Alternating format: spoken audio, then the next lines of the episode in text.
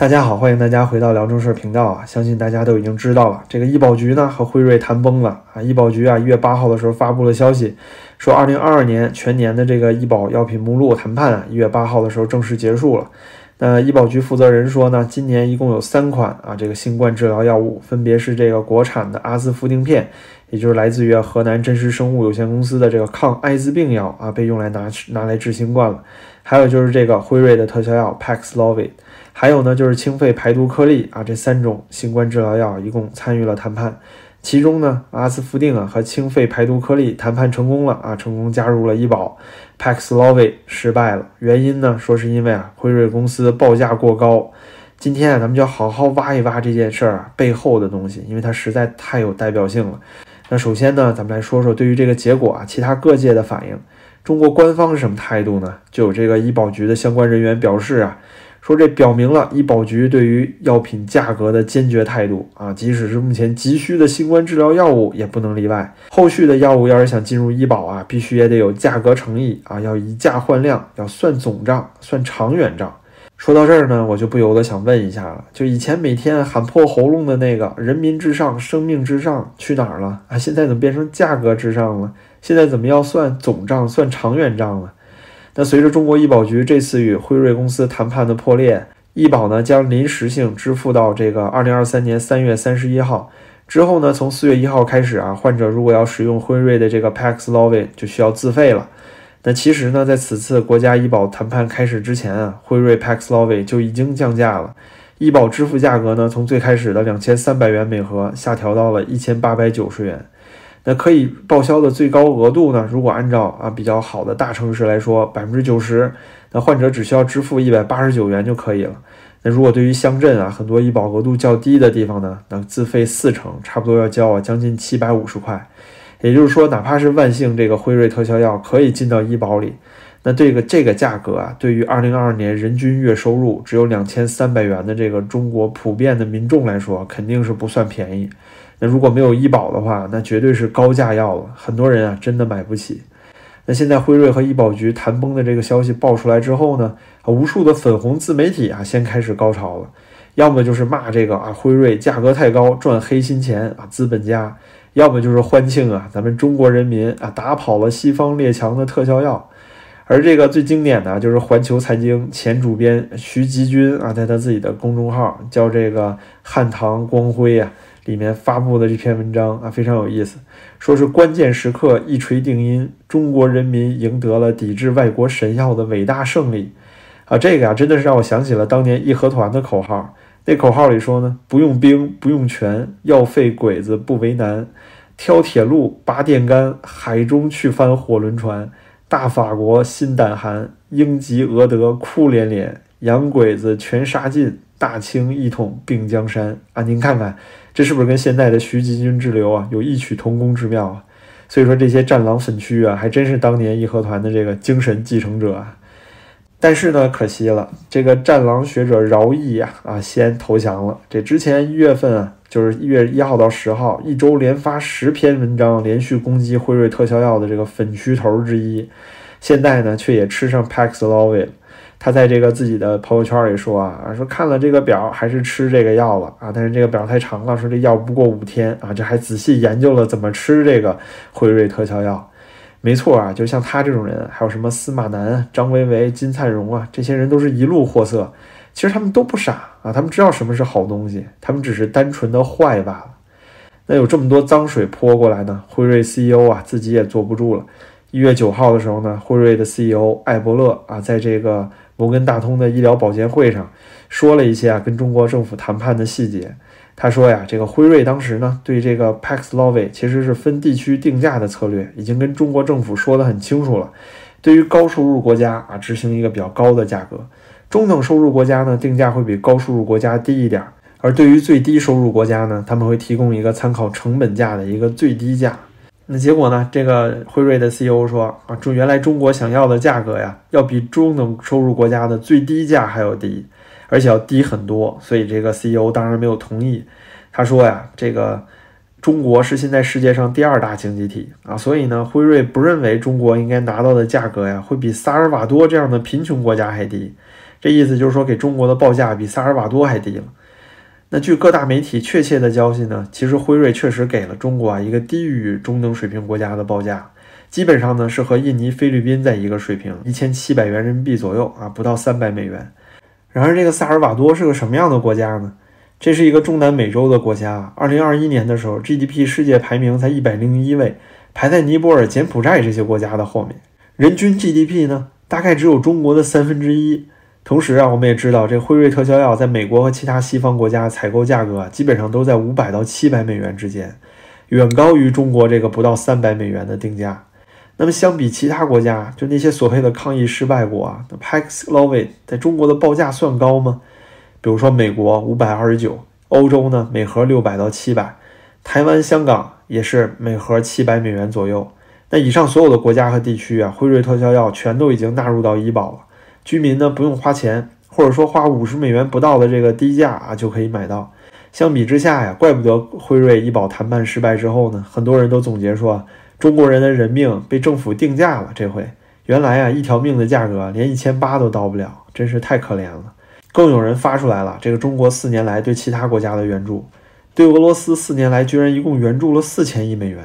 那这里要插一句啊，就是说这个。美国到现在俄乌战争里面总共支援乌克兰的也就不到两百亿美元，但现在呢，这个两百亿美元啊，就马上要干垮这个四千亿美元的俄罗斯了，啊，原来俄罗斯背后的金主是中国啊。那对于中国来说呀，大概呢需要两亿人次要用到这个救命药，那医保花费呢大概会要，呃，用到三千亿人民币左右，那也就是说四百五十亿美元，那这也做不到花不起吗？如果我们中国的这个官方数据啊，咱就当它是真的啊。如果这个医保基金结余是真的的话，那这个结余是多少钱呢？二零二二年结余啊，三点六万亿。那三千亿人民币啊，不过是其中的十二分之一。但是咱们一尊地怎么算这笔账的呢？首先啊，省下来的钱肯定不止这三千亿人民币。你要知道啊，就这个病毒主要杀死的都是老年人，那老年人呢，又是使用医保基金的大户。那这么一算下来啊，如果算上那些死的老人来说，那省下的医保基金可能是六千亿人民币往上，那果然是一盘大棋啊！人矿的优势啊又明显了。不过对于这个话题呢，啊，我们要是只聊中国政府抠门啊、人民命贱的话，那也就没劲了。首先呢，咱们要是说说啊，这跟辉瑞一起参加医保谈判的另外两款中国药，那根据常识呢，你要判断一个商品在市场售价高不高，有没有进这个医保的价值，首先您得看它效果怎么样。咱们直接说结论啊，虽然价格便宜很多，但是对比啊被成功纳入医保的另外两款抗新药物来说呢，在疗效上跟这个 Paxlovid 就辉瑞的特效药是完全没有可比性的。论这个三期临床实验，Paxlovid 能将这个住院或死亡风险降低到百分之八十九。论这个针对奥密克戎真实世界的数据研究啊，Paxlovid 能将死亡风险降到百分之六十六。那作为对比呢，默沙东的特效药只能降低百分之二十四。那么另外两款这个医保局所谓谈判成功的这个抗新冠药物的疗效怎么样呢？咱们先说这个阿兹夫定啊，根据这个真实生物公司啊自己公布的数据，在俄罗斯展开的这三百一十四名重症新冠患者治疗中呢，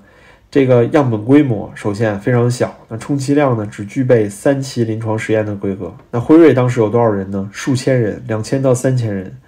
但就这样啊，第七天的时候，用药组只有百分之四十点三的人啊获得了症状的改善，安慰剂组呢有百分之十一。那且不说疗效数据上啊，阿兹夫定距离这个 Paxlovid 还有很大的差距，更何况这款药啊现在还存在着样本数量太小啊、不良反应严重、真实世界的这个疗效存疑这些问题。那简单说呀，首款获批的这个国产抗新冠口服药阿兹夫定的意义，更多其实是战略价值，而不是实用价值。这款药物呢，最开始开发的时候，其实就是用来治疗艾滋病的，它并没有针对新冠病毒进行开发。然后呢，咱们说这个清肺排毒颗粒啊，这款药可好玩了啊，这个排毒颗粒啊，原型呢叫做清肺排毒汤。这个排毒汤啊，据说是源自于中国啊古代这个经典的中医论著啊《伤寒论》里面五个经典的方剂融合而成。这款神药的诞生速度啊，当初莲花清瘟呢研发用了所谓十四天，那现在这款清肺排毒汤啊只用了六天，区区六天啊！药方的创立者呢叫葛佑文啊，这是个民间中医，这哥们儿啊连个行医执照都没有。那这款药的临床实验数据又怎么样呢？咱们查询这个中国临床实验注册中心啊，就可以看到，清肺排毒颗粒呢，一共注册了三次实验，其中二零二二年五月三日登记的这次实验啊，是针对儿童的，但是上面呢根本没有上传必要的这个审核文件，所以呢，注册中心一直提醒啊，请与我们联系上传伦理批件。那另外两次实验呢，最早的一个研究实施时间啊，结束于二零二一年十二月三十一号。那这个实验呢，就有两个特别显著的问题。第一啊，就是研究时间结束过早了。那你这个二零二一年底结束，当时奥密克戎还刚刚开始，还没有成为这个世界的主流毒株，所以啊，它并没有说针对奥密克戎进行研发。所以按理来说呢，至少在现在应该再针对一次奥密克戎的三期临床实验。第二啊，还是实验样本严重不足。那之前咱们嘲笑过阿兹夫定了啊，说它是样本量少，只有三百一十四人。我们也说了啊，这个 Paxlovid 三期临床选了两三千人，呃，莫沙东特效药呢，当时也超过了一千四百人，但这个清肺排毒颗粒呀，啊，仅仅招募了每组四十人的样本数据，一共就两组，这个规模呢，就只具备一期临床实验的资格，这根本就是没有完成这个正式的临床实验。那还有一次啊，最后一次实验注册于二零二二年四月二十二号。那这个实验呢，预计到六月三十号才能结束，而且样本量啊虽然有了进步，达到了每组一百五十人，可是数量还是太少了，还是连这个阿斯夫定还没有超过呢。那如此来说呀，谁能告诉我，就这么一款临床实验尚未结束、缺乏有效科学研究和疗效数据的药物，凭什么能够被医保局纳入名单呢？啊，最搞笑的啊，现在还有人把这个清肺排毒汤呢给放电子烟里面了。叫这个大梦同源清肺雾化棒，这是不是很滑稽啊，朋友们？这真是只有中国才能出现的荒诞一幕啊！但这也确实是现实，因为呢，中国傻逼太多了呀，愚昧的人太多了。就这种假的骗钱的东西啊，就和这个莲花清瘟和清肺排毒颗粒一样，那就是有市场。可是呢，最可怕的就是国家居然让这种骗子药啊进了医保，等于是官方在鼓励这些民间赤脚中医去行骗。就让以岭药业呢这种骗子企业啊赚到盆满钵满。那说到底啊，无论是阿兹夫定还是这个清肺排毒颗粒，在疗效上跟 Paxlovid 根本就没有可比性。然而呢，就这两个便宜的但没什么用的药可以进医保，被广泛证实有效的 Paxlovid 呢却不行。最后呢，咱们得聊聊为什么辉瑞这款特效药进不了医保。上面咱们举了那么多例子啊，说明了首先啊，这国家根本就不是没钱把这个药纳入医保。如果说医保基金啊三点六万亿真的像政府公布的那样，那一定是够了。同时呢，这款药不管是亚洲国家、日本、韩国，还是穷国菲律宾、印尼呀，都已经进入医保或者相关的保障体系了，更别说是这个澳洲、欧美和其他发达国家了。那么这个厉害了我的国的这个东方某大国，那你为什么就不能够跟进呢？那这里我想只能说，是不是医保基金已经被花光了呀？可是即便如此啊。这个新冠治特效药需要的这些钱不是一次性支付的，你一定是有时间一点一点把这个钱准备出来的，因为这是救人命的东西。那之前节目里呢，两万年那一期我们也聊得很清楚了。其实这次中国的这个防疫开放啊，其实就是所谓的老人屠杀计划，就是专门等到最寒冷啊，流感、新冠叠加的冬季。再等到大部分老年人超过百分之八十的这个六十五岁以上的老年人打过疫苗的六个月之后啊，等到他们抗体最低的时候，再来个突发无预兆的开放，哎，让这个病毒呢快速蔓延，尽快过风，就是要让这个医疗系统啊快速的进入到挤兑和崩溃的状态，这样呢就能最有效的达到大面积杀伤老年人的效果了，对吧？那么对于这个新冠最真实有效的特效药 Paxlovid 呢？自然啊，就是这个环节里面，哎，最不受欢迎的那个要素。我肯定不是什么阴谋论者，但是您看这么多证据和迹象摆在这儿，那咱们就不得不阴谋论一下了。你否则怎么解释这个荒唐的结局呢？天天喊着人民至上、生命至上的这个中共政府，最后呢，跟大家说救命药啊不能进医保啊，是因为啊我有钱，但是呢我就是嫌它太贵了。至于啊，这个阴谋论里面最后一环，有些人都会问啊，说那你要屠杀老人，你为什么不等到疫情前两年？那时候杀不是效果更好吗？这里啊，大家别忘了，那是二零二二年十月份一尊才正式登基的呀。那登基之前怎么能出那种事儿呢？万一啊，一尊权力不够稳固，出了什么变故，那怎么办呢？现在好了，龙椅坐稳的时候啊，那就是铡刀落下的时刻了。面对严重的公共危机啊，现在中国政府呢，真应该好好考虑一下，你这个关键问题啊，根本就不是辉瑞能不能接受降价的问题，而是说你怎么保障现在中国的这些重症患者啊，能够就用得上明确有效又切实有需求的这个药物。你比相比这个评判 Paxlovid 到底值多少钱，你现在应该想的是人命值多少钱，对不对？而不是说说这个人命贱，连一千八都不值啊，都不配呀。在这个新冠感染重症高峰到来之际呀，那中国民众现在都非常关注 Paxlovid 到底能不能纳入医保。然而呢，哎，都失望了。那为什么大家都希望能谈成呢？其实第一啊，就是因为你都知道这个药有用；第二呢，就是有非常显著的需求。但是现在呢，Paxlovid 在国内的供应啊，属于极度紧张甚至混乱的状态。就虽然医保说能报销，可是呢，总共进的量非常非常少。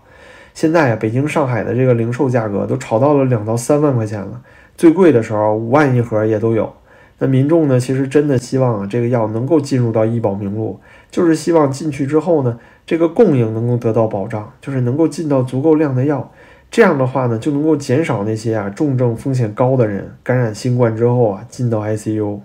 这里啊，咱们必须说一下，这个 Paxlovid 虽然是特效药，但它不是什么神药。有些人说呢，我家老人重症住进了 ICU 啊，上了 Paxlovid 还是死了，是不是这个药根本没用啊？那其实重症状态下的时候呢，身体内的病毒载量已经非常大了，Paxlovid 只能减缓这个病毒复制的速度，但它不可能去清除病毒，这是最大的一个误区。那重症的时候，身体内的免疫系统已经极度脆弱，就算是病毒复制慢了，就体内现存的这个大量病毒。就足以引起剧烈的炎症，然后对身体造成致命的伤害了。因此呢，Paxlovid 最佳的使用时机其实是给这个六十五岁以上的老人，或者是长期基础病患者，在出现症状啊，并且确诊阳性的五天之内使用。这个时候啊，对于防止病毒继续发展成重症的效果才非常非常有效。然而，在中国，即使是现在医保报销的时候，现在报销不是到三月十呃三十一号吗？但是可惜，中国进口的剂量呢，却远远不够。所以大多数啊，真正需要的人，往往在拿到药的时候就已经重症了，等于已经是晚期了。那未来终止医保支持的时候啊，这就相当于啊，这两三千一盒的药，很多人都是一样的，根本就不会在最佳时机的时候买，因为那个时候觉得自己可能不重啊，可能挺得过去，所以啊，嫌这药贵啊，就舍不得买。等到真正舍得的时候，这病已经严重了，来不及了。这就是为什么呀，我们一直说让这个辉瑞 Paxlovid 进入医保目录啊。就会成为高危人群常用的治疗方法，这点非常重要。对于中国庞大的老年人口来说呢，这将可能会拯救数百万人的生命。在这个科学上，虽然是 Paxlovid 不能够成为神药，而且啊还有很多限制，但是的确在降低高危人群重症和病死率方面呢，目前为止 Paxlovid 还是所有市面上最有效、表现最好的一款。但是中国政府啊，不但拒绝了啊之前有效性更高的这个西方 mRNA 疫苗，现在就连这个救命的药啊也被排除在医保目录之外了。封控期间呢，一尊一直强调什么生命至上，然而，就在这个生意谈判的一瞬间啊，人民生命在他心中的价值才真正浮现了出来。原来呀，连一千八百块人民币都不值。其实说到底啊，中国政府一直都在拿这个疫情当做一场政治表演秀。是用来彰显中共制度啊，相对于西方民主制度优越性的。因此呢，我们可以为了面子啊，可以拒绝更有效的疫苗，可以限制使用西方有效的特效药，反而呢，给民众打这些技术过时的灭活疫苗啊，灌那些没有用的中药汤子。这就是人民生命的价值吗？就这个价值啊，从来都没有成为过他们的考量。所以这里呢，我们就用徐志摩当年对苏共的评价来结束今天的节目。他们相信天堂是有的，可以实现的，但是在那现世界和天堂中间啊，却隔着一座海，是一座血污海。人类呢，得先游过这趟血海，才能到达彼岸。于是他们决定先实现那血海。在一尊伟大复兴的中国梦里啊，我们每一个普通的中国人都要随时准备着被碾碎，融入它用来游向彼岸的那片血海。那最后，感谢您收看今天的节目，您的支持啊，对我也十分重要。谢谢您的点赞和订阅，咱们下期再见。